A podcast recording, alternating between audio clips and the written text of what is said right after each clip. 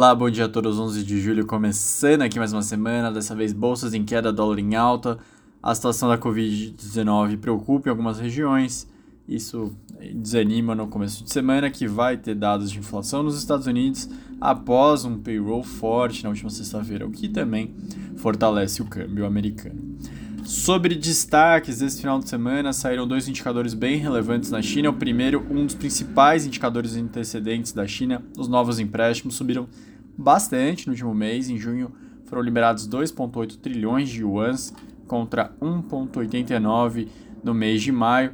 Os 2,8 são mais ou menos 419 bilhões de dólares, segundo o Banco, segundo o Banco Central chinês. Ele geralmente esse indicador mostra que a atividade vai se fortalecer adiante quando ele dá uma disparada dessas. Outro indicador que saiu foram os dados de inflação ao produtor e ao consumidor.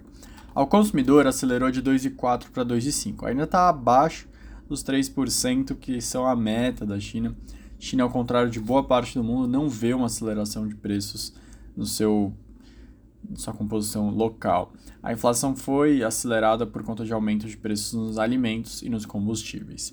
Na parte de produtor, desacelerou, pelo oitavo mês consecutivo, caindo dos 6,4 em maio para 6,1. Tudo que eu falei são comparações anuais. Na comparação mensal, tanto o PPI quanto o CPI ficaram estáveis.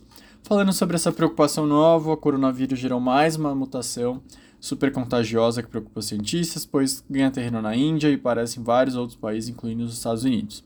A chamada BA 2.75 pode se espalhar rapidamente e contornar a imunidade de vacinas e infecções anteriores.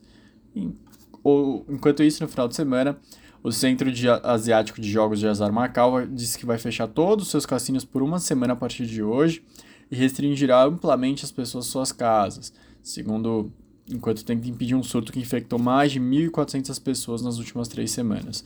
Todos os negócios foram ordenados a fechar, exceto supermercados e que, outros que prestam serviços essenciais.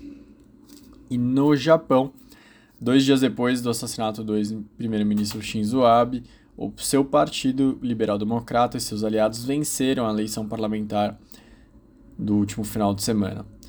Foi o sinal mais claro de que Abe permaneceu uma força política definidora mesmo antes da sua morte, apesar de ele não ser mais chefe de governo ou partido de poder. Aqui no Brasil, destaque para dois pontos. A gasolina já caiu 8,9% com efeito dos ICMS, segundo a ANP, numa pesquisa entre os dias 3 e 9 de julho. O preço médio em todo o território nacional passou de R$ 7,13 o litro para 6,49. O diesel que não foi beneficiado pelo estabelecimento de um teto do tributo teve ligeira queda de 0,4. O preço do gás de cozinha permaneceu estável com preço máximo de 160 e mínimo de 84,99. Passando para outro destaque, a Anfávia mostrou algum, algumas preocupações em torno do seu mercado. A venda de carro, que historicamente ela é feita por financiamento, há pelo menos 8 anos estava entre 50% e 60% dos compradores do zero, zero quilômetros nessa modalidade tem se invertido. A compra à vista dominou com 63,6%, enquanto os financiados representam em torno de 36,4%.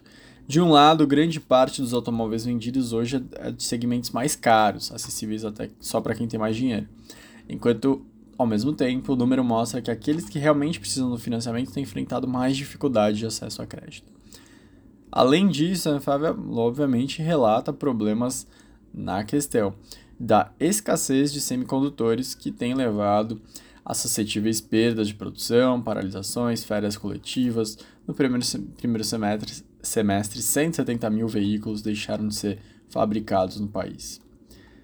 E o último destaque é sobre a agenda da semana. Ela tem indicadores de atividade aqui no Brasil. A gente vai conhecer os dados da pesquisa de serviços amanhã, da venda de varejo na quinta e BCBR na sexta. O governo vai continuar procurando concluir as votações das PECs de estímulos. E no exterior, Estados Unidos relata os dados de inflação na quarta-feira, mesmo dia do livro bege. Vendas varejo serão informados na sexta. E essa semana, na quinta-feira, já tem balanços trimestrais do, relativos ao segundo tri. JP e Morgan Stanley começam a temporada. Me despeço de vocês, ótimos dias adiante e até amanhã.